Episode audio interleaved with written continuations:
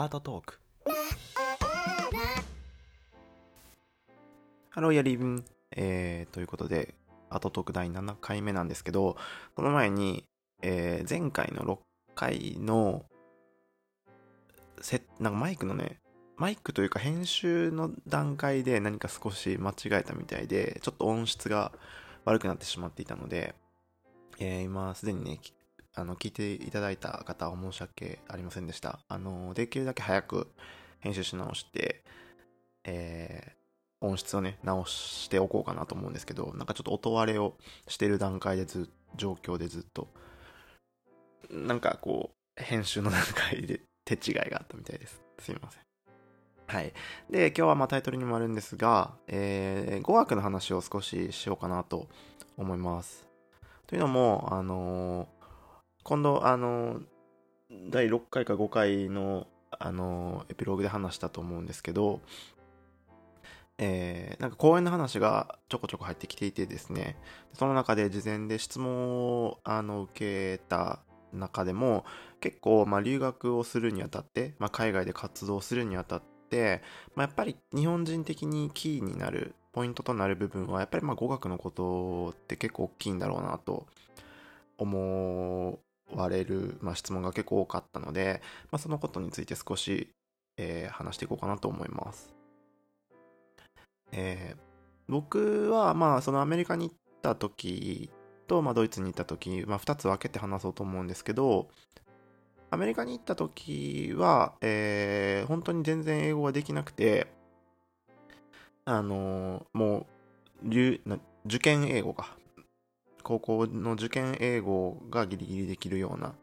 ぐらいで、別に特別リスニングも、あの、スピーキングも得意だったわけではなくて、まあ、結構現地に行って、まあ、失敗だったり困ったりっていうのがかなりありましたね。で、毎日毎日こう夜英語の勉強しながら一日を終えていくような、まあ、そんな感じでした。で、まあドイツに来た時も全く同じような感じで、えー、本当にドイツ語はほぼゼロの状況で、まあ、ドイツに来たんですよね。2011年かな？うん。大学を、日本の、まあ、その芸術系の大学を卒業したのが、まあ、3月31日じゃないですか。で、まあ、その時名古屋にいたんですけど名古屋から、まあ、実家に帰るその名古屋で一人暮らしをしてた家をこう引き払って実家に帰ってで実家で準備をしてで5月1日にはもうドイツにいたんですよ。そう。なのでもう本当に何にもできない状況もう本当に30日マスターみたいな、ね、ドイツ語30日マスターみたいなやつをやってドイツに行ってで、まあ、ドイツに知人がいて、いたので、まあ、彼らをたに助けてもらいながら、最初のいろんなこと、まあ、家を決めたりとか、っていうことは、また手伝ってもらったんですけど、まあ、その後銀行の手続きだったりとか、まあ、ビザの手続きだったりとかっていうのを、まあ、助けてもらいつつ、ほぼ一人でこうこなしていった状況なんですけど、まあ、その時は最初はまあ英語を使いながら、特に銀行開設の時は英語だったかな、だったんですけど、まあ、旧東ドイツのライプツヒにいたということもあって、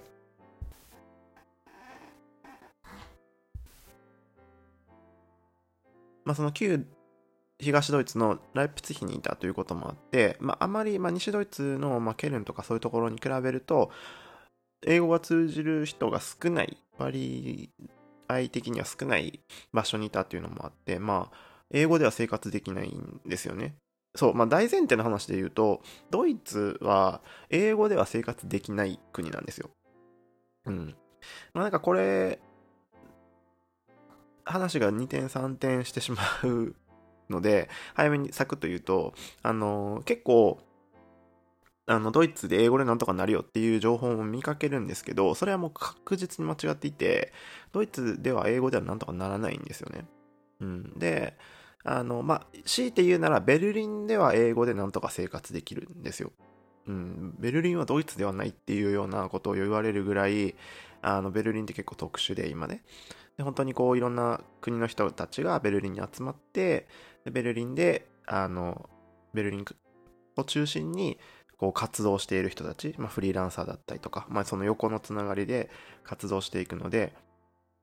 なんとかなるんですけどあのベルリンを一歩出るとあのドイツ語しか通じない。まあもちろんドイツ人自体が英語が全く通じないわけではないのである程度のことはもちろん英語でなんとかなるんですけどその例えば街で生活していて、まあ、例えば駅にの構内で流れるアナウンスが英語とドイツ語両方とも喋ってくれるのかって言ったらそんなことないしあの店員さん例えばまあ本当に東ドイツ旧東ドイツだったりすればあの時代的に東西分離された段階とかだと英語の代わりにロシア語を習っていた年代の人たちとかっていうのもいるので実際に単純に英語ができない人たちもたくさんいるし、まあ、ドイツの大学進学率っていうのも44%だったかな？詳しい数字はちょっとあれですけど、まあ、50%いかないぐらいなので、まあ、そのギムナジウムに行ってない人たちっていうと、まあ、学歴学歴的に教養のレベル的に英語があんまり得意ではない人たちっていうのもかなりいるわけですよね。なので、英語で生活できるかっていうと本当に全然できなくて、うん、僕もその当時、まあ、ドイツに、えー、行って生活を始めた当時本当にドイツ語はゼロの状態であの困ったことっていうのはたくさんあってドイツ語で。あの英語に英語でやろうとしても英語はできないからって言われたこともたくさんあるしあの病院ちょうど親知らずで親知らずのために歯医者さんに電話を予約を取ろうと電話した時にあの、まあ、ドイツ語は全然できなくて君のドイツ語何言ってるか分かんないからってガチャって切られることだったりねあったりとかうん、まだ結構ドイツ語ができなくて悔しい思いをしたことは山ほどあって、うん。で、ドイツ語ができないっていうだけで、まあ、ちょっとこう、なんていうのかな、リスペクトに欠ける対応をされたりとか、まあ、結構あるので、まあ、それはまた別の話にはなってくるけど、まあ、でも語学ができるっていうことなんていうのかな、こう情報、ブログとか他の人のね、ブログとかを見て、別にドイツで生活ができる、えドイツ語ができなくても生活ができるっていう、例えばベルリン以外のに住んでる人たちの話を見かけるかもわかんないんですけど、極端な話、あの、別に現地の言語ができなくても、どの国でも人は生きていけるんですよ。うん。家にいて、スーパーで買い物して、で、まあ、パッケージの文字が読めなくても絵が描いてあれば、これが何なのか。野菜とか見たらわかるし、なんか、ね、ケチャップなり何なりっていうのを見たらわかるし、わかんないものでも別に見たら英語が書いて、何カ国語とかが書いてあることが多いから、まあそれで生活をして、レジで、いくらですよって言われた言語でも、あの、ディスプレイにいくらかって書いてあるから、それを払って、っていうことをさえできれば、別に生活はできるわけですよ。うん。その生活ができるっていう話のどの段階で話、その言うのかっていうことが大きな話で、あの本当に、その海外在住のこの国は英語で、英語なしでも生活ができるとか、英語で生活ができるって書いてあるところっていうのを、ブログなり何なりの情報っていうのは、あまり真に受けない方がよくて、うん。実際じゃあその人が本当にどれくらいの生活をね、常にしているのかっていうのがわかんないわけですから。で、まあ実際ドイツに10年いた、10年いて、まあ、仕事をしている、ね、ドイツのいろんな国、いろんな街の、あのー、ギャラリーなりなんなりで仕事をしてきた身からすると、ドイツは絶対英語では生活できない国なんですよ。うん。そう。なので、まあ、ドイツ語は必須で、まあ、特に僕の場合はま大学に行くということもあって大学に入る段階ではそのドイツ語のテストですねドイツ語を証明するテストが、まあ、中級以上中級上級の間ぐらいじゃないと入れない入学さえできない状況なので、まあ、僕の場合は確実にドイツ語っていうのは必要だったんですけど、まあ、なので話を戻すと、まあ、それでドイツに入って、まあ、ドイツに行ってすぐにドイツ語の語学学校に入ったんですね。で、それはフォルクス・フォホシュールという、えードイツの民間学校みたいなとこで、で、このファーハー S は、あの、どこの町にもあるんですよ。で、まあ、語学を中心とした授業がたくさんあって、まあ、基本、どういうシステムかというと、まあ、語学は置いておいて、なんていうのか、例えば僕が、まあ、えー大学をアートで出て、MA を持っているっていう状況で、例えば絵画教室を開きたいってなった時に、ファーハー S に行って、で、まあ、その、何1年なり、半年なりのコースを毎回、週いく週1でやりますってやりたいですって言ってそれをこうプランとかを提示して必要な経費とかを計算したりとかいろいろ手続きをプランとかを全部出すと、まあ、そこで授業ができる。で人が集まれば開講されるみたいな、まあ、そういうような民間学校の一つ。で、まあ、本当に大きな機関で、えーまあ、語学学校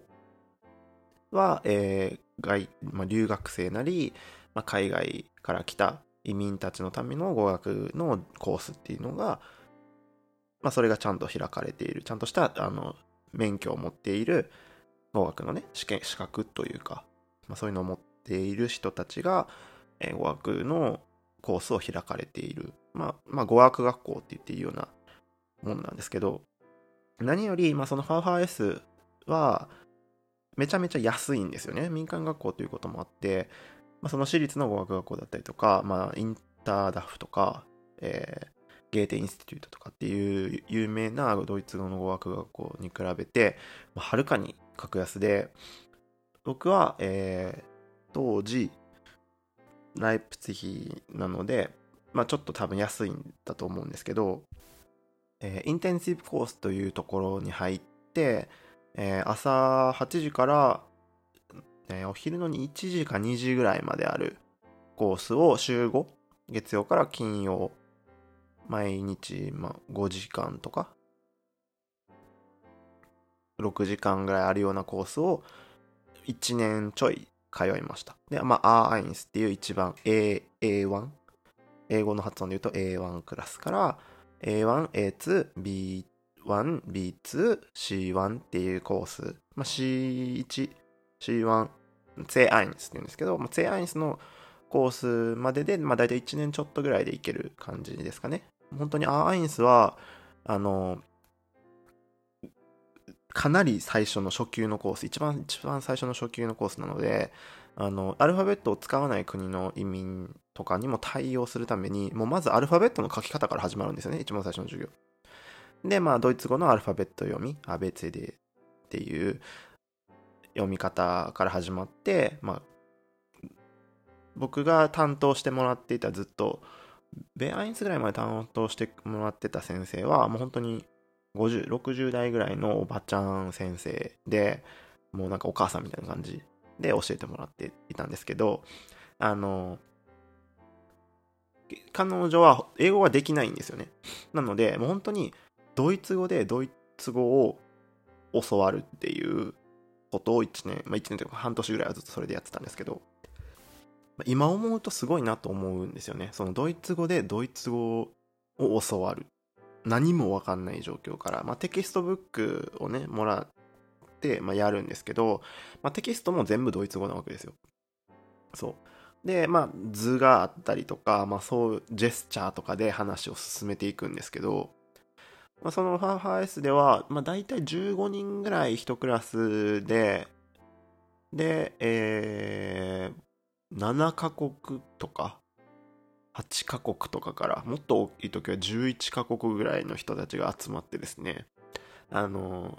やるんですけど、まあその僕みたいに留学目的で来た人もいれば、えー家族ごと引っ越してきたような移民の人もいれば、まあそうですね、会社の転勤とかで来たような人とか、まあいろんな人がいたんですけど、年齢も様々、僕が一番若かったかな？ぐらいだったんですけど、そうそう。で、もう本当に家族みたいな、毎日顔を合わすのでね、朝から昼まで、休憩時間一緒になんかご飯食べたりとか、ね、お茶飲んだりとかしながら、もう本当に家族みたいな感じで、半年一年をずっと過ごしてきたような感じでした。うん。まあ、ツェアイスまで行く、その、移民の人とか、主婦の方とかね、とかっていうのは別に低アインスまでやらなくてもいいから、まあ、最後の方は本当に留学生のみの、留学目的のみの人たちとかばっかりでしたけど、まあ、特にライプツィヒはあの大学が大きいので、あの留学したい人、留学準備系の人とかっていうのはかなり多くて、ずっとやってましたね。で、まあ、本当にそのドイツ語でドイツ語を教わるっていうことは、で、まあ、現地に行く、現地、ドイツでドイツ語を覚えるっていうことは、まあ、かなり良かったと思うんですよね。うん。まあ、その、本当に良かったっていうのは、やっぱり早かっただろうし、自然なドイツ語を生活の中で覚えていけたのはすごく大きかったんじゃないかなと思います。その、どこかの回でも話せしたと思うんですけど、僕がまドイツである程度こう活動ができるようになった大きな要因の一つっていうのは、外国人なんだけど、あの、ドイツ語が、まあ、他の外国人に比べてかなりできる状況だったっていうのはすごく大きいんだろうなと思うんですよ。まあ、精神論とかじゃないけど、本当に、まあ、お客さんなりギャラリーのギャラリストだったりとか、っていうのも本当にその親密度がやっぱ上がるしそれは信頼度にも上がってくるしあの自分の作品、まあ、インタビューを受けるなり自分の作品の説明するなりっていうのでもやっぱりその大学の中でもあの外国人留学生の中ではドイツ語は割と喋れる方だったと思うし、まあ、実際論文を書いた時、まあ、論文もね、まあ、レポートとかもたくさん書かなきゃいけないからまあ、そういうのでももちろん大学に入るまでにドイツ語をやっておくっていうのはすごく必要なことだと思うんですよね。その中でやっぱりそのドイツ語、ドイツでドイツ語でドイツ語を覚えるっていう、いうなんか離れ技じゃないけど、みたいなことがやったことによって、すごく自然なドイツ語を覚えてたと思うんですよ。うん。まあその、実際ドイツにいた時に、あの、他の大学生他の大学の一般大学の留学生とか日本人留学生とかを話すと、まあ、現地例えば日本で日本の大学でドイツ語専攻の人とかっていうのか人たちと知り合うことも結構あったんですけど、まあ、やっぱり彼らよりも1年しかドイツ語1年未満の、ね、僕のドイツ語の方がはるかに良かったっていうのはやっぱりあってうん。まあそれはもちろん僕はそのドイツ人とルームシェアもしてたし、毎日ドイツ語で作業をね、あの、学校に行ってっていうのをやってたので、それだけこう自然なドイツ語発音なりをでも実際こう文法なりっていうのは彼僕らよりも彼らの方が日本で勉強していた人の方が多分ちゃんとできてるんですよ。これはなんかあのヨーロッパの語学の教え方と日本とかアジアの語学の教え方にすごい差があるんですよね。これ なんか別の話になっちゃうかもわかんないけど、本当にあの面白いぐらい違いがあって、日本だけじゃないんですけど、アジア圏、まあ、韓国とか中国から来たあの同じクラスルーム、クラスメイトとかもいたんですけど、僕らアジア系のあのがクラスメートとそのヨーロッパ系のクラスメートでもう何て言うのかなスタイルが全然違うんですよ。僕らはあの文法系とかの問題はほぼ全員がちゃんと理解して正解ができるんですけどこっちの、まあ、テキストブックとかとかクラスの授業の進め方っていうのは結構みんなで話しましょう議論をしましょうとかあのなりきってこうホテルの受付役とお客さん役ね。じゃああなたが受付やってあなたがお客さん役やってはいどうぞみたいな感じで始まったりするんですよね。でまあなんかこういうもので何日になんかダブルベッドの部屋を予約したいんですけどみたいななんかこうアドリブの劇みたいなのをやったりとかうん、なんかあの自分の国の政治の話をしたりとかね、うん、なんかそういう実際に話す系の授業が、あまあ、ことがすごく多くてでやっぱりアジア系だとそういうことよりも書くこととか文法の問題とかっていうことをやっぱりやりやるんだろうな中国も韓国もって感じで本当にあの僕らは筆記の問題とかはこう全員優秀なんだけどこうアドリブで話したりするとか自分の考えを述べるみたいなことがすごく苦手だったんですよね。まあ、やっぱアジア圏ってそうなんだろうなって思ったんですけどそうだからあのー、こっちでドイツ語を覚えた人たちっていうのはあのー、まあ、ヨーロッパ人はっていうヨーロッパ人というか、まあ、ヨーロッパで語学を勉強するような人たちっていうのは文法よりもあの発音だったりとか話すスピード？とか、まあ、本当に自然に話すことっていうのがすごく上手になるですよね。まあ、テストで点をどっちが取れるのかって考えたらもしかしたら文法とかが合ってる方がテストの点は取れるのかなとは思うんですけどいざ生活をするってなって実用的な言語を覚えることに対してどっちがいいのかっていうと、まあ、やっぱねあのそういうのをスラスラアドリブとかでできた方がやっぱりいいんだろうなっていうのはすごく感じました。うん。で、まあ僕もどちらかというと、最終的にツェアイスまでやったので、もう本当に文法とか語彙力とかっていうよりも、あの、自分の持ってる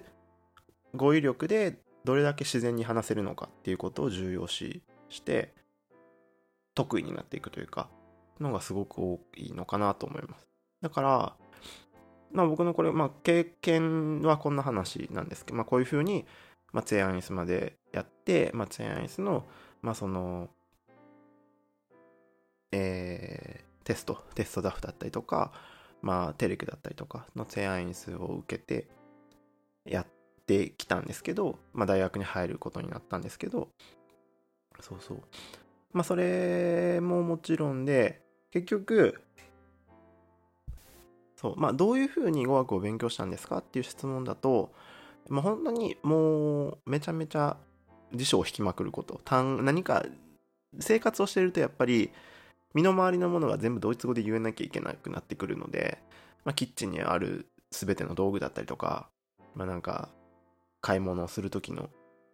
何でもいいけど、まあ、とりあえず身の回りにあるものをドイツ語で覚えていかなきゃいけない、まあ、メールをするなり何々友達とね話すことがなったりした時にあこれ何て言うんだろうなっていう時にその都度聞いたりとかあのドイツ語の辞書を引くっていうことに慣れているので、まあ、一日中ドイツ語をずっと引いてる辞書を引いてるみたいなことになっちゃうから、まあ、その分やっぱ自分の使うような分野のドイツ語っていうのは、まあ、やっぱ身についていくので、まあ、それで話せるようになってくるのかなとは思います。うんで、まあ、もう一つここで話しておきたいなと思うのは、まあ、その僕の語学に対する、語学への考え方なんですけど、何が一番必要なのかというと、僕は発音が一番大事だと思うんですよ。うん。あの、語彙力とか文法の良し悪しっていうのは別に、そんな二の次なんじゃないかなと、僕は個人的に思うんですね。で、これは、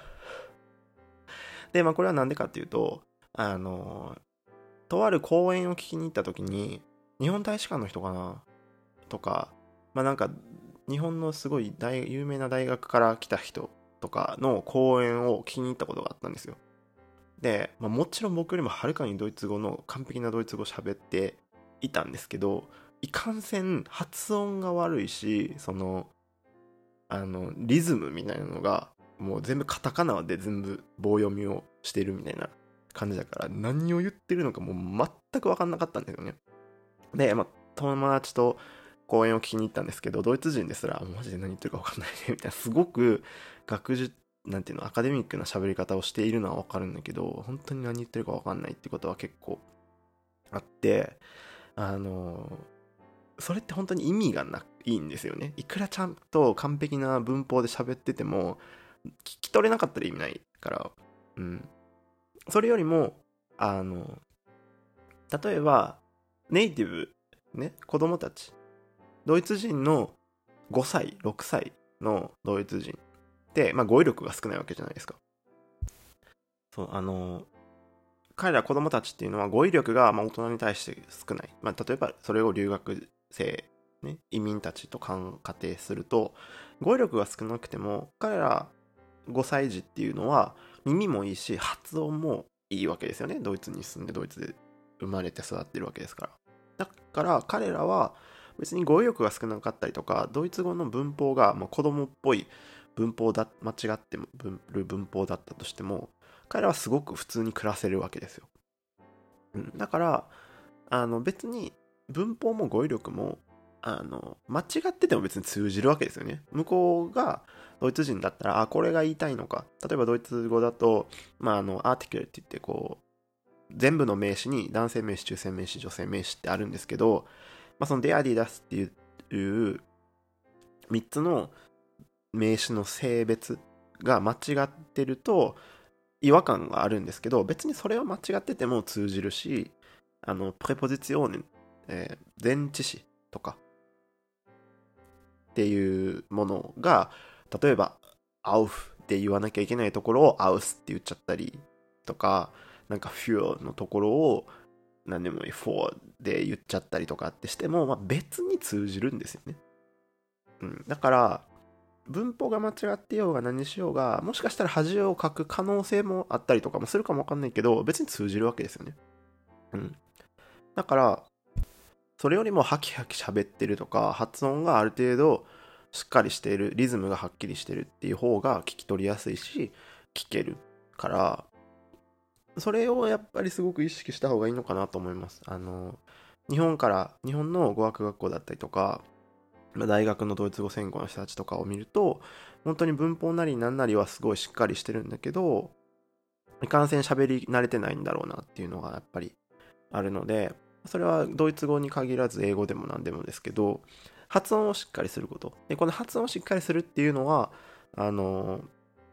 ネイティブみたいな発音をしろっていう話じゃなくて、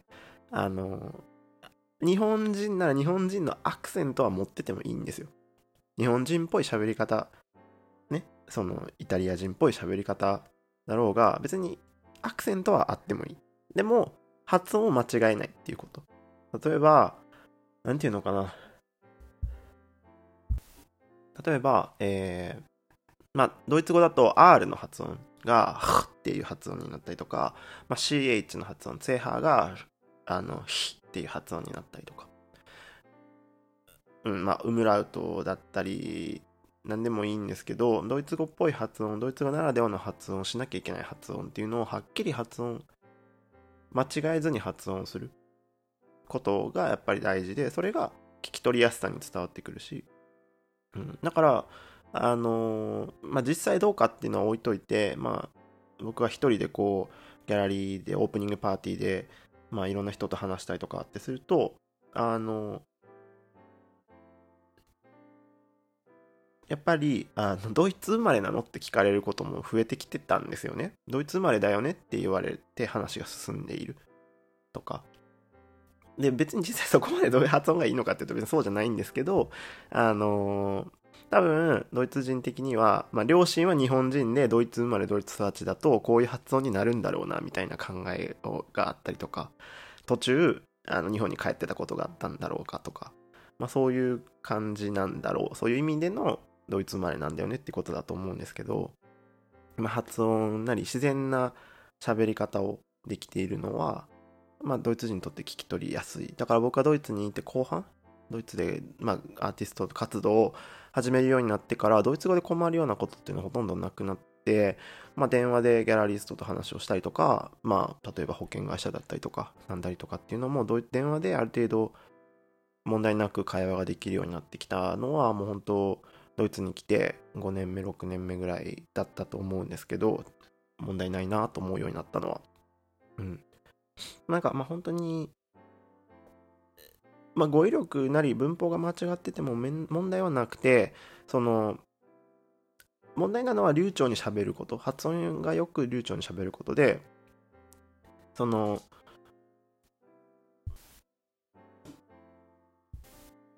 まあその具体的な話をすると、えー、要するに自分の語彙力が足りないことをちゃんと理解して大事なのはあの難しいことを難しい単語で覚えるって頑張る道のりの方が険しいのでそれよりも自分の持ってる語彙力で簡単な言い回しをスラスラ言える方が通じるんですよ。うん、例えばどういうことかというと例えばうんまあなんかいいまあ正しい例えっていうのがピンとこないんですけど、うんまあ、例えば学習っていう単語って例えば英語で隔週っていうと、まあ、 biweekly とか、まあ、 fortnightly って言うんですけどその隔週っていう単語が分かんなくてもその要は2週間に1回っていうふうに言える言えればいいわけですよね。every other まあ every other week とか、まあ、なんか every second week とか。例えば2週間に1回だったら、えー、once in two weeks とか。っていう言い方をできる方が早くできるし自分のその by weekly っていう単語が頭の中になくてもあの once in two weeks だったら別に中学生英語で話せるじゃないですか。なんかそういうようなことで、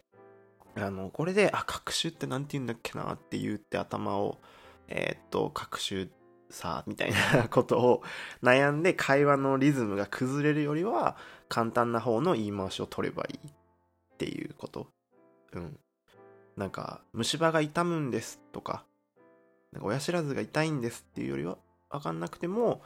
一番奥の歯がに痛みがあるとかって言えばああっていう話にもなるだろうし何ていうのかなあんまりこう日本語でこう言いたいんだけど英語自分の語彙力がなくて英語ではこうやってこういう時どうやって言うんだっけなって考えるとこう会話が止まっちゃう自分のペースが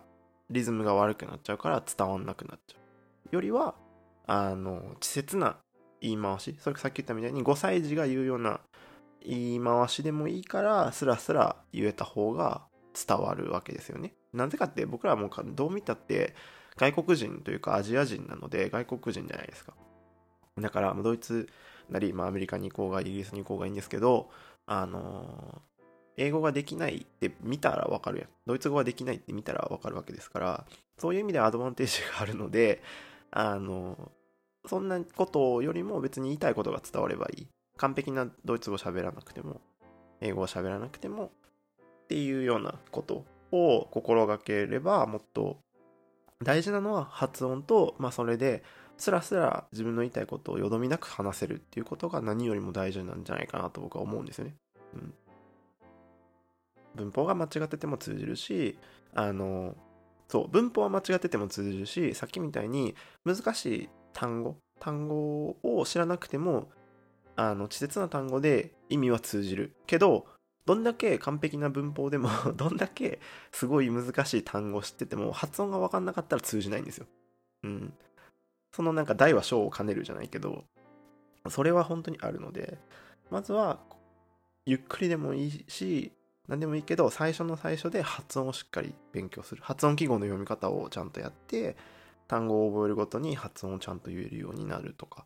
なんかそういうベーシックなことを、発音のことをやっておくのが、語学にとって、まあ、海外で生活するにとって一番大事なのかなと僕は思います。あともう一つ、まあ、僕はあのこう結構論文とか TED のスピーキングとかあの研究発表とかをよく見るんですけど、まあ、その中であの言語学者、まあ、この人は確か英語の教師の人のまあ、プレゼンの一つだったんですけど、まあ、ジュディ・タンプソンって人女性があのなんで、まあ、そのネイティブスピーカーが、えーまあ、この人は英語の話だったんですけどあなたの英語が理解できない。のかっていう理由を説明していて、まあ、この動画は YouTube でもあるのでジュディ・トンプソンさんのえー、ネイティブが君の英語を理解しない理由っていうあの動画があるので、もし興味のある方は検索してもらって動画を見てみたらいいかなと思うんですけど、まあ、簡単な概要、この方が言ってる概要っていうのは、あの、さっきも僕が言ったみたいに、語学、まあ、セカンドランゲージで英語を勉強してる人に対して、あの文法の間違いは別に気にしなくていいし、アクセント、まあ、その鉛日本語なまりの発音も別に何も気にしなくてもいい。別にそれは、あの、聞きにくい、ネイティブにとって聞き取りにくいことにつながらない。けど、一つ大事なのは、いや、二つ3つかな。まあ大事なのは、あの、まずは発音の、あ文法のアクセントの部分。こう、強く発音するっていう意味の方のアクセントの部分が、ちゃんと正しい場所にあって発音ができているのかっていうことが何よりも大事だと。例えば、この人の例えで、自分のあの娘の3歳と5歳の娘の、あの、レストランでの注文の仕方で話があったんですけど、その子、一番下の子は、あの、スパゲッティを注文するとき、英語ではスパゲッゲッティって、ゲに発音が、ゲがちょっと長い発音、ゲーティになるんですけど、えー、3歳の子がバスゲーティって発音した。I want a バスゲーティ。で、5歳の子が、上の子が、あの、いや違うよって、バスゲッティじゃなくて、スパスゲーティだよって発音を直したと。どっちも間違ってるけど、あの、ゲーティのゲーが長いこと。発音が強くて、しかも長くて、発音がこう、音が高く発音ができてるから、別に、あの、ウェイターさんはその注文を何も問題なく受け取れたと。理解ができたっていうことを例えに挙げてるんですけど、まあ、要は単語の、あの、強く発音する部分っていうのをちゃんと正しく長く発音ができてれば別に通じるよっていう話が一つ。で、もう一つは、えー、コロケーション、まあ、セットで覚える単語っていうのが、まあ、日本語でもたくさんあるんですけど、あのー、これはまあまた別の話で、例えば論文とかを読んでいて、速読できる人っていうのは、あのー、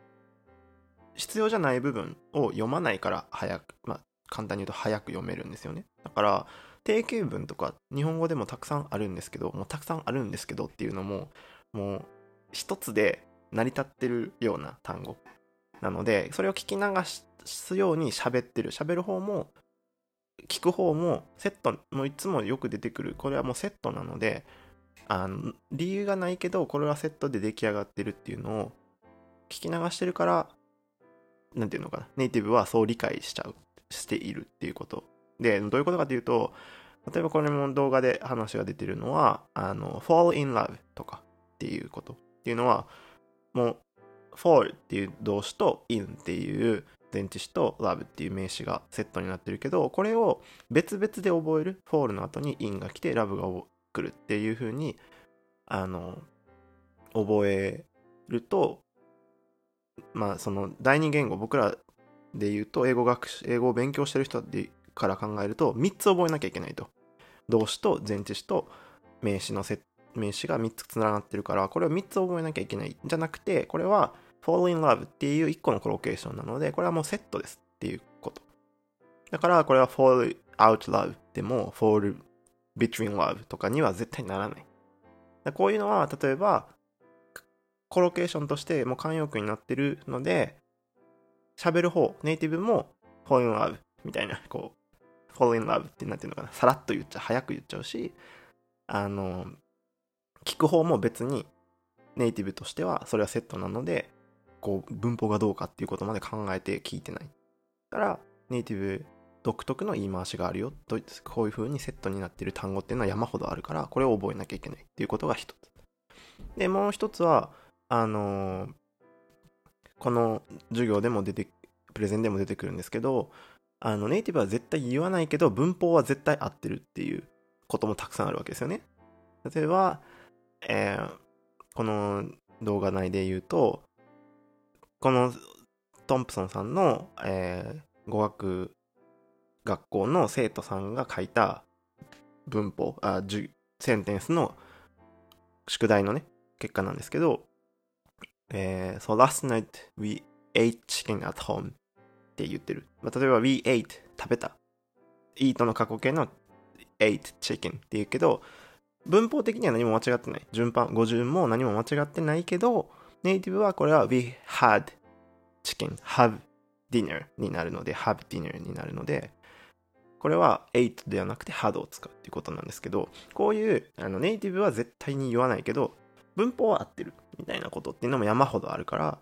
ネイティブが理解できないことっていうのはこういうことになってくるので、これが自然に言えるか言えない。自然の英語とか、僕がさっきから言ってる自然なドイツ語とかっていうのは、まあ、こういうことを指していて、まあ、ということ。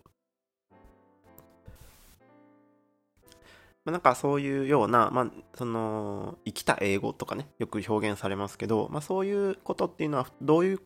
ことなのかって詳しく考えると、まあ、そういうコロケーションだったりとかネイティブはこういうでも文法的には別に他の言い回しも別に正解だよっていうさっきの8とかなんか wash dinner とかなんかお皿を洗うって考えると wash dinner って言いたいけどネイティブは do dishes って言ったりとかねうん。ん ?wash dishes、うん、そう。wash dishes が do dishes になったりとか。っていう、なんかそういうネイティブはこういうみたいなのをやっぱり理解できていることが大事とか。うん。まあなんかそういう英語っていうのは、まあドイツ語もそうなんですけど、あのグラマーだったりとかがすごい最重要ではなくて、まあ、ドイツ語は結構ガチガチではあるけど、まあ、そういうことの方があのネイティブにとって聞きやすい理解しやすい言語になる、まあ、英語になるっていうのがあるんだよっていうのを、まあ、理解していると、まあ、語学学習も進みやすいのかなと思います。はい。まあなんかいつもみたいにこう話がね散漫しちゃって申し訳ないんですが、まあ、こんな感じで、まあ、僕はこう語学を、あのー、まあ、今オランダ語をやるようになって4カ国語喋れるようになって、まあ、英語もドイツ語も、まあ、仕事でできるぐらい電話で、まあ、ミーティングオンラインのミーティングができるような電話とか、まあ、ズームとかリモートでミーティングしても問題がないぐらいはできるようになった。まあ、ドイツ、オランダ語は全然できないですけど、まだ、うん、なっているのは、で、まあ、あの、ネイティブなんじゃないか、ネイティブじゃない、ネイティブ生まれ、え？現地生まれだよね、ドイツ生まれだよね、アメリカ生まれだよね？って言われた経験があるっていうのは、まあその、そういう鉛はあっても必要な聞き取りやすい発音ができるっていうのは強かったんじゃないかなと思います。だから本当にその最初の方にも話したドイツっていうのはやっぱドイツ語で話さないと話ができない国なので、だって本当にベルリンでね、英語で話してるフリーランサーとかブログとかのね、露出が高いので、あ、ベル、ドイツは英語でもなんとかなるんだって言っていけるかなと思うんですけど、あの、